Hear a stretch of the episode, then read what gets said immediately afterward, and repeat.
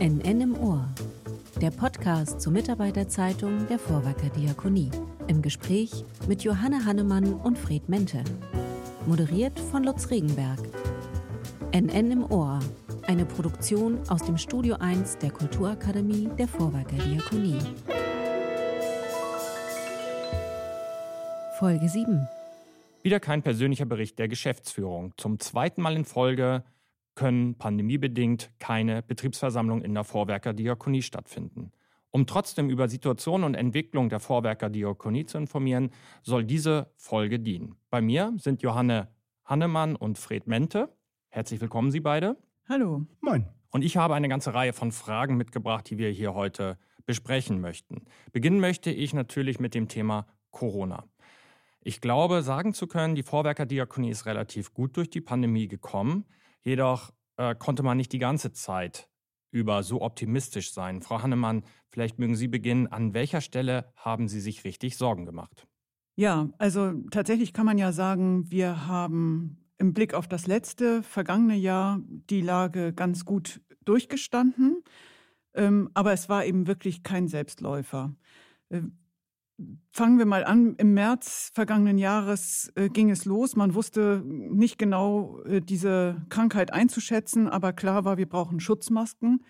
Und dann ging es los. Es gab irgendwie dauernd und irgendwie über das ganze Jahr hinweg das Thema Mangel. Erst waren es die Schutzmasken. Sie erinnern sich an die wunderbaren Geschirrhandtücher, die wir genäht haben bei uns. Ähm, das war allein schon eine wahnsinns logistische Leistung und die erste Kraftanstrengung, die damit verbunden war. Und da waren noch viele weitere. Dann kamen irgendwann die Schnelltests. Auch da ähm, war es erstmal gar nicht so einfach, die Dinger zu besorgen. Und dann musste geschult werden und die Räume hergestellt und alle Logistik dazu gebracht werden. Ähm, und am Ende ist es die Frage, haben wir genug Impfstoff? Also das Thema Mangel war eigentlich durchgängig durch das ganze Jahr da. Und da muss, finde ich, kann man im Fazit sagen, wir haben da eine ganze Menge erreicht und auch eine Riesenkraftanstrengung je Thema wieder gehabt, um das gut auf die Beine zu stellen. Ja, wir sind, äh, kann man ja auch so sagen, ähm, im ersten Halbjahr noch recht gut äh, durch die Pandemie bekommen, gekommen. Ähm, was doch sehr schwierig wurde im zweiten Halbjahr, war, dass wir Infektionsgeschehen hatten in Einrichtungen, ähm, zum Teil auch in doch recht besorgniserregendem Umfang. Es sind auch ähm, ganz, ganz wenige Menschen zur, aber es sind Menschen auch im Kontext Corona in unseren Häusern verstorben. Das hat einen riesen Druck gemacht in den Häusern unter den Mitarbeitenden, unter Quarantäne zu sein, unter Quarantäne zu arbeiten unter verstärkten Schutzmaßnahmen zu arbeiten, keine Besuche mehr zulassen zu können. Ähm, das war, glaube ich, so die schwierigste Situation rückblickend, die wir im vergangenen Jahr erlebt haben innerhalb der Pandemie. Ja, das war wirklich belastend für alle Mitarbeitenden und auch für die betroffenen Bewohner. das darf man auch gar nicht vergessen. Ich glaube, das steckt auch noch manchem, wie sagt man so schön, in, in den, den Klamotten. Ja. ja. ja, das Infektionsgeschehen hat ja in den Einrichtungen, insbesondere im Dezember und dann im Januar, im Februar, ähm, ist sie durch die Einrichtungen gezogen. Danach wurde es dann auch vom Infektionsgeschehen wieder ruhiger und Sie berichteten ja auch im Vorfeld, sind wir auch ganz gut durchgekommen. Was waren wohl die Gründe? Wie würden Sie das einschätzen, Herr Mente? Warum sind wir so relativ gut durch die Pandemie gekommen? Ja, ich denke, wir haben vieles richtig gemacht. Und äh, wenn ich äh, sage wir, dann meine ich auch wir, äh, wir alle zusammen. Ähm, wir haben in hohem Maße und in hoher Geschwindigkeit an Hygienekonzepten ähm, gearbeitet, die ständig aktualisiert wurden, ständig äh, den neuen Verordnungen auf Landesebene, Bundesebene ähm, angepasst wurden und vor allem die konsequent auch in den Einrichtungen umgesetzt wurden. Denn das ist überhaupt nicht selbstverständlich. Der Alltag war vorher ein ganz anderer vor der Pandemie. Und gerade durch die Hygienekonzepte, glaube ich, ist uns vieles erspart geblieben an Infektionsgeschehen. Das ist eine sehr, sehr herausforderende Leistung der Mitarbeiterschaft bis heute. Ja, das ist, glaube ich, auch ein Teil dessen. Also einmal war das der unbedingte Wille, das auch organisatorisch immer wieder anzupassen und dran zu bleiben. Und auf der anderen Seite habe ich es auch so erlebt, dass es eine enorme Solidarität auch von den Mitarbeitenden gab und auch den Willen, sich dem allen zu unterwerfen, was dann plötzlich von ihnen gefordert wurde. Und das war ja echt kein Spaziergang. Also, und ist es ja immer noch nicht. Masken, Tests und all dieser Kram.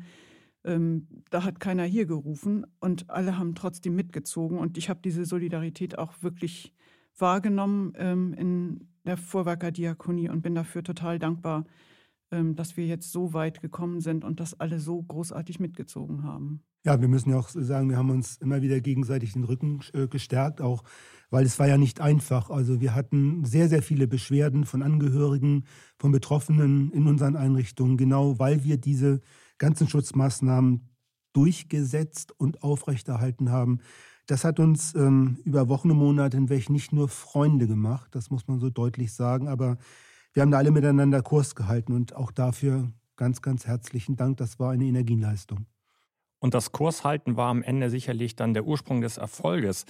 Ähm, wir haben mittlerweile Mai 2021 und da stellt sich natürlich schon die Frage nach dem Mut zur Prognose. Ähm, gibt es jetzt wirklich Licht am Ende des Tunnels?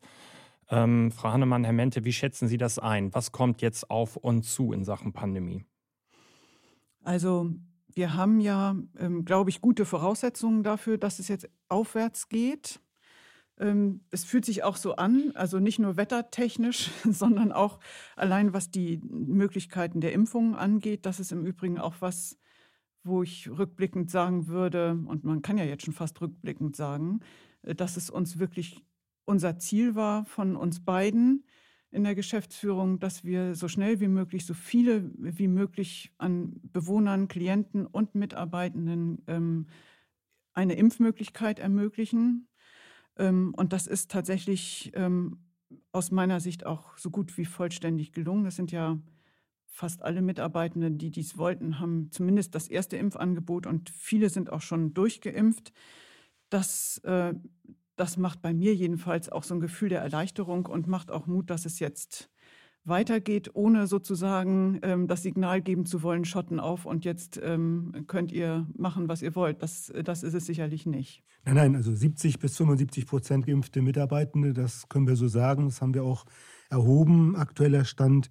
Ähm, das ist schon ein, ein gutes äh, Fundament, ähm, was manche Freiräume ermöglicht. Wir nehmen ja auch an Modellprojekten Teil, wie man mit dieser neuen äh, Freiheit ähm, dann auch umgehen kann. Aber ähm, ich denke, wir müssen vorsichtig bleiben, weil wir kennen Corona immer noch nicht wirklich. Da bin ich fest von überzeugt, sind wir von überzeugt.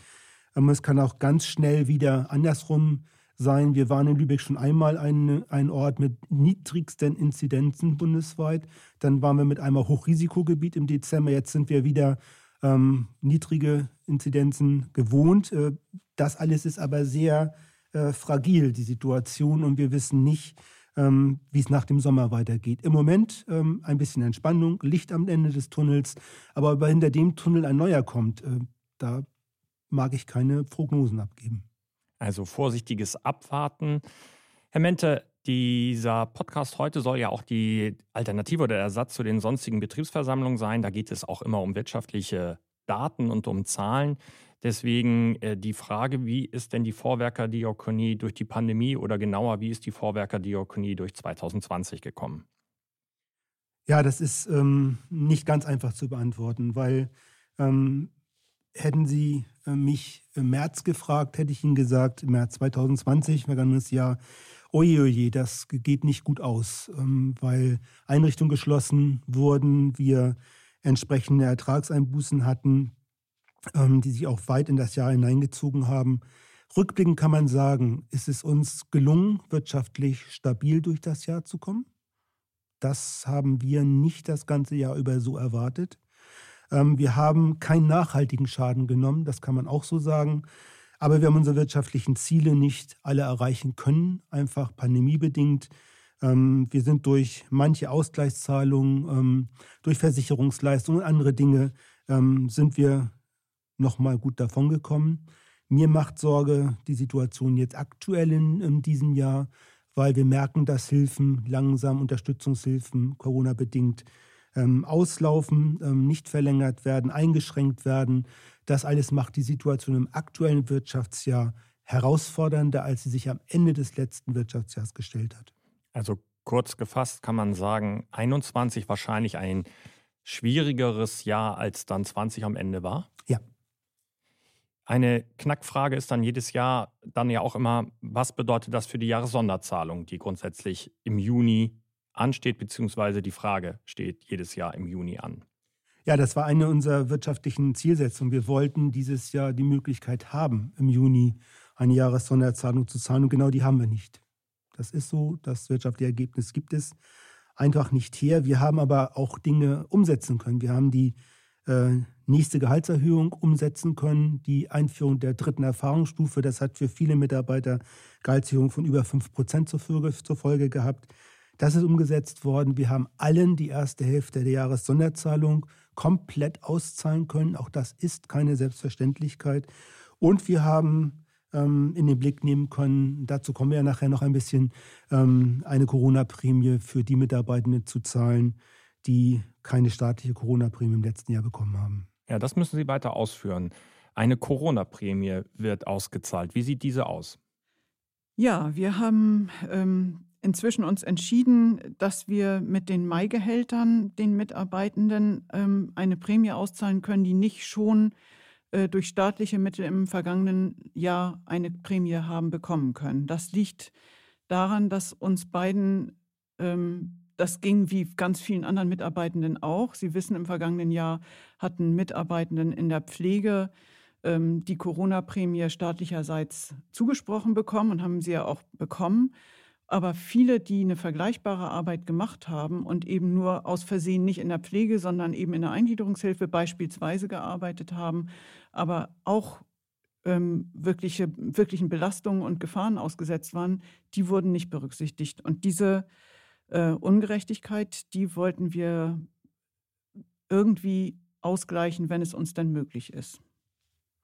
Ja, ähm, das ist übrigens äh, eine Diskussion, die sich auch bei uns im Intranet ja auch gezeigt hat, aber auch bundesweit in vielen Mitarbeiterschaften wirklich eine wichtige Rolle spielt. Und, und es geht hier einfach um ein Gerechtigkeitsgefühl, nicht nur Gerechtigkeitsgefühl, glaube ich, Frau Neumann, sondern das ist auch so ungerecht das gewesen. War ungerecht. Ähm, mhm. Da hat äh, Politik Entscheidungen getroffen, die nicht wirklich sinnvoll und nachvollziehbar waren. Sie ähm, haben das ja schon im letzten Jahr kritisch ausgeführt und die staatliche Corona-Prämie da ja schon kritisch gewürdigt. Aber vielleicht auf den Punkt. Sie sagen, es gibt eine Corona-Prämie. Was genau? Ja, wir haben uns entschieden, 500 ähm, Euro für Vollzeitbeschäftigte Mitarbeitende zu zahlen. Das ist dann ja sozialversicherungs- und steuerfrei, also brutto gleich netto. Ähm, Auszubildende, FSJler und Mitarbeiter im Bundesfreiwilligendienst erhalten 225 Euro.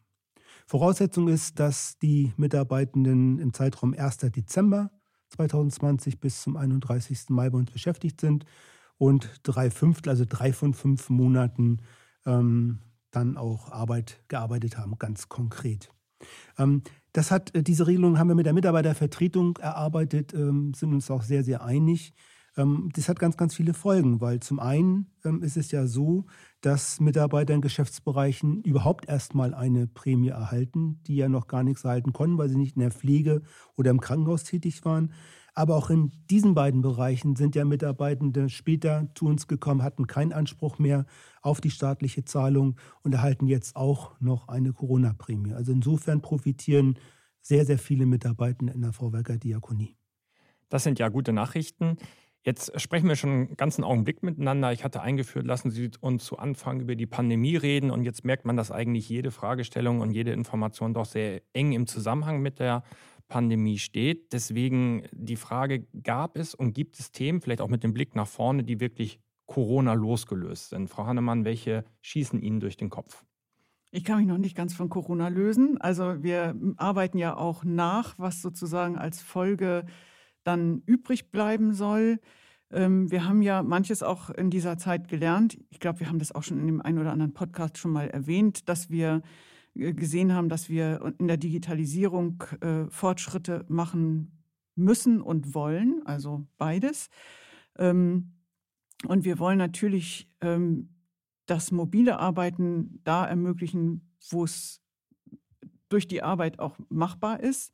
Daran arbeiten wir mit der Mitarbeitervertretung zusammen. Wir möchten gerne auch die ähm, Online-Fortbildungsmöglichkeiten erweitern. Das ist auch ein Punkt, der, glaube ich, manchen auch das Leben erleichtert. Und auch ähm, die mobilen Endgeräte müssten breiter verteilt werden. Aber ähm, wie immer, ähm, das ist wie zu Hause. Ich habe zwar einen Plan, aber ich muss das so umsetzen, dass das auch äh, finanziell Schritt für Schritt umsetzbar sein wird. Also wir werden kein Füllhorn ausschütten können, aber das ist schon das Ziel, uns in diesem Bereich mindestens besser aufzustellen. Vielleicht machen Sie uns ein Bild. Was bedeutet das dann am Ende des Prozesses, eine Online-Fortbildung, an der ich teilnehme? Mache ich das dann von zu Hause, vom Sofa aus oder wie muss ich mir das vorstellen? Auch da wird es wahrscheinlich wieder unterschiedliche Möglichkeiten geben. Kann sein, Sie arbeiten mit Ihrem mobilen Endgerät zu Hause und gucken dann ähm, eine, eine mobile Fortbildung abends, wenn nach Ihrem Abendbrot, wenn die Kinder im Bett sind ähm, und ähm, werden dann diese Fortbildung ähm, besuchen können, äh, das dokumentieren können, dass sie daran teilgenommen haben und ähm, möglicherweise braucht es dann auch eine Bescheinigung dafür, weil das ja vorgeschriebene Fortbildungen sein werden. Es kann auch sein, dass, es, äh, dass sie an einen bestimmten Ort in der Vorwerker Diakonie kommen, wo jemand live auf der anderen Seite ist und sie gucken das online an und sind von unterschiedlichen Orten miteinander verbunden. Ähm, das gibt ganz viele verschiedene Möglichkeiten ähm, und ich glaube, da wird es viele neue Dinge geben, die auch die Wege verkürzen und den Aufwand verringern. Das wäre schon sehr schön. Ja, aber das geht ja nicht nur um neu, nicht? Ähm, da möchte ich auch so ein bisschen vorwarnen. Ähm, also ich muss sagen, gefühlt kann ich das Kachelfernsehen langsam nicht mehr gut ertragen. Also Besprechungen nur noch äh, online. Ähm, das ist etwas, das geht eine bestimmte Zeit, das geht in bestimmten Rahmen, ja, bei bestimmten Themen, aber es ist etwas anderes, als direkt in Beziehung in Kontakt zu treten. Wir arbeiten mit Menschen, für Menschen. Und da würde ich also doch ein bisschen auf die Bremse treten wollen, zu euphorisch zu sein. Wir digitalisieren jetzt alles, ähm, sondern werden auch sehr genau prüfen müssen, wo wir genau das aus guten Gründen nicht wollen, sondern an sehr konventionellen Formen, zum Beispiel ein Mitarbeiterfest in Präsenz ähm, festzuhalten ähm, und, und ähm, nicht alles durchzudigitalisieren um jeden Preis willen. Also das, äh, die Erwartungshaltung würde ich nicht wecken. Also am Ende des Prozesses wird es Fortbildung, um bei dem Thema zu bleiben, digital genauso geben wie analog. Und analog heißt an dieser Stelle, wir treffen uns in einem Raum, wir machen gemeinsam einen Workshop, wir sprechen miteinander. Das gibt es wirklich? Ja, es gibt auch Schnittchen etc. pp. ja. Okay. Ähm, was wir auch nicht vergessen dürfen in, in so einer Runde, die Vorwerker-Diakonie baut ja auch immer sehr viel und sehr gerne. Wir haben auf dem Campus immer noch eine große Baustelle. Wie ist die Situation da? Wann ist da mit einer Fertigstellung zu rechnen? Ja, die ähm, Bauleute sagen uns, im November ist äh, der Bau fertiggestellt des Neubaus der Klinik. Das Senior-Ranke-Haus dauert noch ein bisschen länger, bis in den Dezember rein. Dann kann eingezogen werden. Und ich denke, der Betrieb ist so richtig ab 1. Januar dann ähm, dort möglich in beiden Häusern. Wir wollen im November einweihen. Und die daran sich anschließenden nächsten größeren Schritte, 1, 2, 3, was können Sie dort in Aussicht stellen? Naja, also das hängt von vielen Dingen an, unter anderem davon, wie wir wirtschaftlich weiter äh, über die Runden kommen, sage ich jetzt mal so deutlich, weil egal was wir tun, wir müssen ja auch die entsprechenden Mittel ähm, erwirtschaften. Wir müssen für unsere Finanzierungspartner ein stark, starker, wirtschaftlich stabiler Partner sein. Das ist bisher immer der Fall gewesen, keine Frage, aber es muss auch in den nächsten Jahren so sein können. Da müssen wir ein paar Hausaufgaben ganz bestimmt machen und der Blick richtet sich auf das, was wir, ich sage das mal so unabgestimmt, liebe Frau Hannemann, ähm, mit dem jetzigen Gebäude der Klinik machen. Das ist so das, was auf unserem Zentralgelände hier auf dem Campus als nächstes ansteht.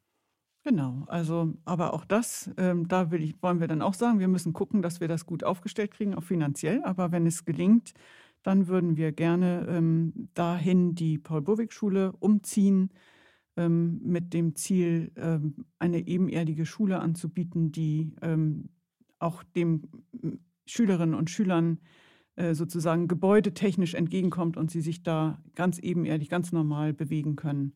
Und ähm, die Klassenräume so ausstatten, wie man sich das denkt. Aber also Sie merken schon, ich komme ins Träumen, aber es bleibt immer wieder der Punkt, wir wollen uns da so solide aufstellen, dass wir das auch tragen können. Ja, aber die Mitarbeiter warten seit Jahren. Ne? Mhm. Ne? Da gab es schon viele, viele Ideen. Und ich glaube, das ist das erste Mal, dass wir optimistisch sein können, dass es klappt.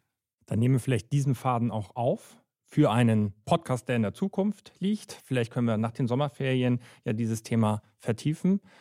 Frau Hannemann, Herr Mente, herzlichen Dank für die Informationen, für die Antworten. Bis zum nächsten Mal. Ja, vielen Dank. Sehr gern. Dankeschön. Tschüss. NN im Ohr der Podcast zur Mitarbeiterzeitung der Vorwerker Diakonie. Im Gespräch mit Johanne Hannemann und Fred Mente. Moderiert von Lutz Regenberg. NN im Ohr, eine Produktion aus dem Studio 1 der Kulturakademie der Vorwerker Diakonie.